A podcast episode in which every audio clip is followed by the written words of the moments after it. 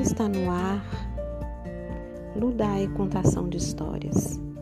E este é mais um episódio da série Na Hora do Adeus.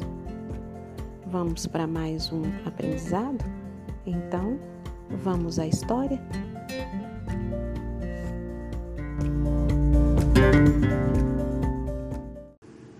Na Hora do Adeus, pelo Espírito Luiz Sérgio, psicografia Irene Pacheco Machado.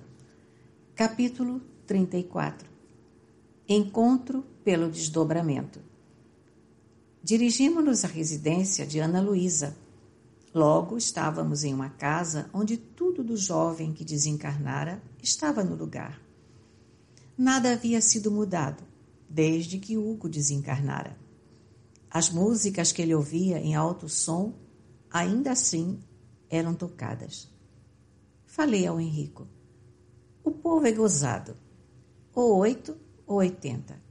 Ou dá tudo sem esperar nenhum mês, ou não dá nada. Quem está com a razão? Claro que nenhum dos dois casos. O homem tem de ter equilíbrio. Vimos chegar Manuela, amiga de Ana Luísa. Durante o tempo que ali esteve, ela tentou fazer a amiga compreender que fazia muito mal aquele quarto fechado, na esperança de o filho voltar. Ela nada dizia e, por mais que Manuela explicasse, ela nem ouvia, deixando a amiga sozinha, buscando o refúgio do quarto onde sentia a presença do filho que desencarnara por acidente de carro. Sabe, Pamela, que até pouco tempo o Brasil era considerado um país de jovens. Hoje eles estão desencarnando tanto que quase não há diferença. Veja o caso de Hugo, filho único, carro do ano, não queria trabalhar nem estudar, vivia na farra. Agora os pais se encontram desesperados. Não teria sido mais fácil se ele tivesse recebido uma educação religiosa repleta de deveres? Mas não Hoje, os pais parecem desejar preencher uma lacuna que ocorre porque eles também não têm tempo de curtir o filho. E o que fazem? Oferecem tudo para o filho e este brinca com a vida, procurando na droga, no álcool e na farra o prazer ilusório. Entretanto, aquela mulher jovem e bonita sofria muito. Como se encontra Hugo no mundo espiritual, totalmente perturbado, precisando de socorro. Que vimos aqui fazer? indaguei. O que fizemos com Jandira. Vamos esperar Ana Luísa dormir e juntos iremos até seu filho. E foi assim que Ana Luísa, após ter adormecido e saído do corpo, pareceu-nos muito perturbada. Olhava para os lados, tentando várias vezes acordar, e por mais que o fizesse, só abria os olhos e logo voltava a dormir. Até que, vencida por um sono mais profundo, afastou-se do seu corpo. Henrico aproximou-se e lhe falou alguma coisa. Ela só sacudiu a cabeça. Ele a tomou pelo ombro e nos chamou para acompanhá-los.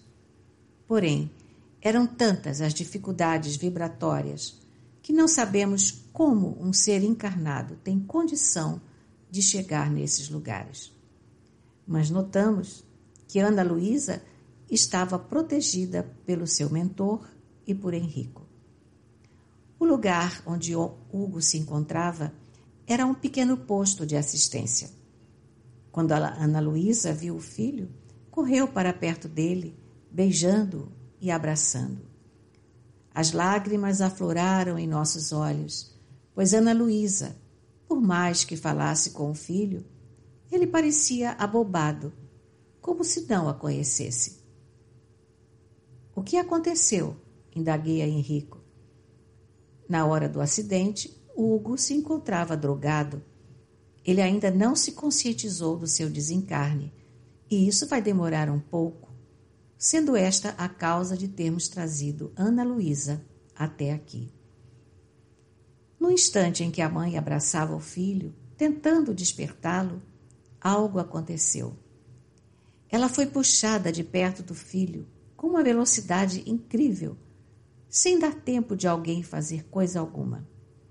Somente o seu mentor saiu juntamente com ela. Ficamos ali com Hugo e eu perguntei a Henrico: o que aconteceu agora?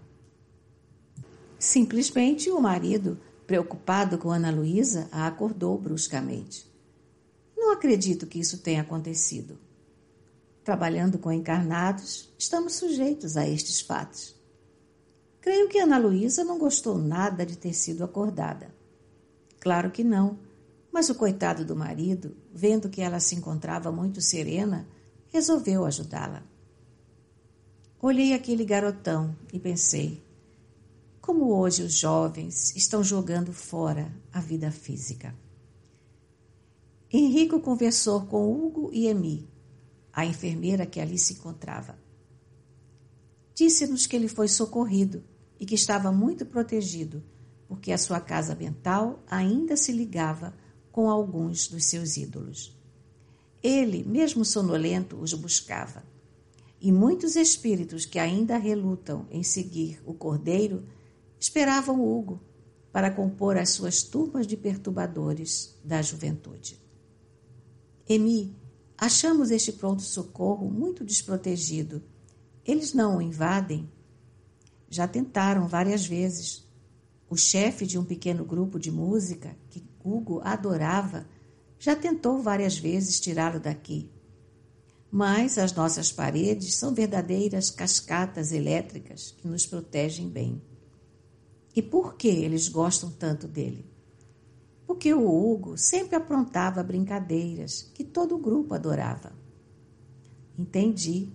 Ele era o engraçadinho, o terror da sociedade. E agora, por que ele foi socorrido? Todos os são. O doente não fica jogado na sarjeta é sempre levado ao hospital. Agora, quando ele sarar, dificilmente ficará aqui. É bem provável que vá juntar-se à sua turma de perturbadores. E Ana Luísa não pode ajudá-lo? Pode, e é isso que estamos tentando fazer. Mas ela também não é fácil. Toma muitos comprimidos para dormir e esses comprimidos dificultam o desdobramento. Ela tem o sono ou pesado demais e não sai do corpo, ou se sai, volta logo. Se ela fosse uma mulher equilibrada, tudo seria mais fácil. Hugo gritava, chorava e depois dormia. Henrico falou com Emi alguma coisa e se despediu. Serviço perdido, então, Henrico? Não, Luiz. Nada perdemos em trazer Ana Luísa aqui principalmente porque ela se sentirá melhor. É mesmo? Sim, com esses encontros a irmã vai melhorar muito. Os encarnados e os desencarnados suportam a separação porque vivem encontrando-se uns com os outros. É pena que ao acordar os encarnados pouca coisa recordem. Assim, deixamos aquele jovem e voltamos à casa de Ana Luísa que contava para o marido a sua aventura. Sabe, querido, que ao dormir, várias pessoas vieram me buscar e me levaram até o Hugo. Ele estava dormindo, pareceu-me muito doente. Claro, Ana Luísa, ele vivia se drogando. Cale-se, querido. Não quero que ninguém saiba que o nosso filho era viciado. Ana Luísa, todo mundo sabe. Ele vivia aprontando, até furtar carros ele furtava. Um menino que tinha de tudo, até carro importado, e só gostava de gente mau caráter.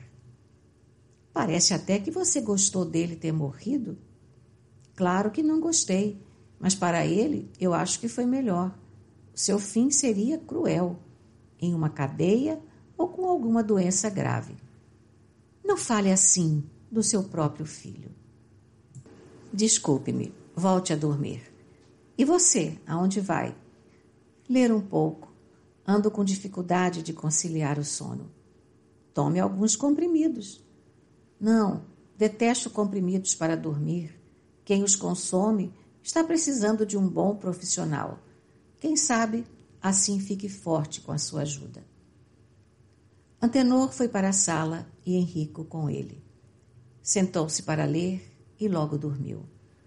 Henrico acercou-se dele e, com a sua mentora, falaram-lhe de Hugo. E assim estávamos nós de novo, de volta ao umbral. Quando chegamos, Antenor segurou a mão do filho e lhe disse: Como vai, filho? Para a surpresa de todos, ele respondeu: Oi, pai, onde estou? Não sei, filho, só lhe peço que seja bonzinho. Pai, onde está a mãe? Ela está descansando. E a máquina? Quebrou muito? Sim, vai para o ferro velho. Ainda bem que não morri, não é mesmo? Não entendo dessas coisas, mas você está inteiro apesar de termos retirado seu corpo em pedaços. Não diga que eu morri. E quem sou eu agora? Coitado do Antenor, nada sabia sobre a vida após a vida. Henrico explicou. Hugo, você corria muito e, tendo se drogado, não foi capaz de segurar o carro. Ele virou uma lata amassada, assim como seu corpo de carne. Esse que aqui está é o verdadeiro Hugo, despido do corpo físico, mas em espírito. Eu não morri? Não, o espírito é imortal. Você apenas deu um passo e entrou no mundo espiritual. Eu não quero morrer. Aqui você viverá. Você morria assim cada vez que buscava a droga. Cale a boca, o pai não sabe. Quem disse que eu não sei? Sempre soube, filho, do seu envolvimento com drogas. Cheguei a pagar para os traficantes que lhe forneciam drogas. Muito dinheiro. Não está com raiva de mim? Os pais sempre perdoam os filhos. Sabe por quê? Porque os amam. Os pais sofrem com os filhos, mas jamais deixam de amá-los. Queremos, Hugo, que você não busque os drogados aqui. Assim não mais verá seu pai e sua mãe. Os viciados levarão você para as ondas de sofrimento, alertou Henrico. Não, filho, pelo amor de Deus, procure Deus e tome-se um dos seus filhos, pediu-lhe Anternor. Nisso, Hugo foi abraçado pelo pai, que para o corpo físico voltava chorando de emoção. Hugo abraçou Henrico e pediu-lhe ajuda. Moço, quero ser feliz.